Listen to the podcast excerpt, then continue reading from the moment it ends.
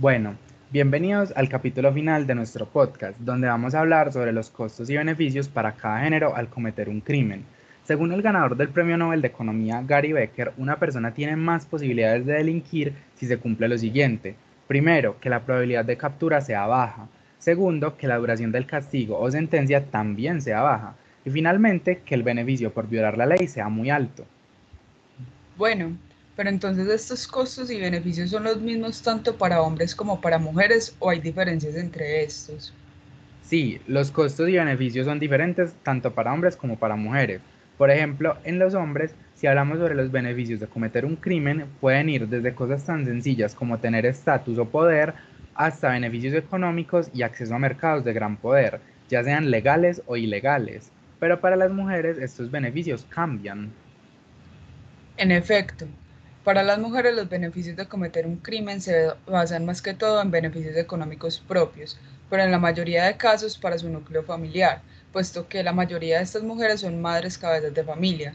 Mira que según un estudio de Safranov y Tirabasi para el Banco Interamericano de Desarrollo, en el 2018 el 87% de las reclusas en Latinoamérica tienen hijos.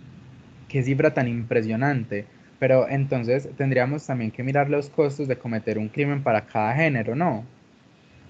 Claro, es que para cometer un crimen no solo hay que evaluar los beneficios, sino también a qué costo vamos a conseguir este beneficio. Tienes toda la razón. En el caso de los hombres, los costos pueden ser médicos, del castigo, abogados, de pérdida de poder o bienes materiales, o incluso les puede llegar a costar la vida. Como los hombres están involucrados en crímenes muy riesgosos, generalmente uno de los costos que más se tiene en cuenta es el costo a la vida.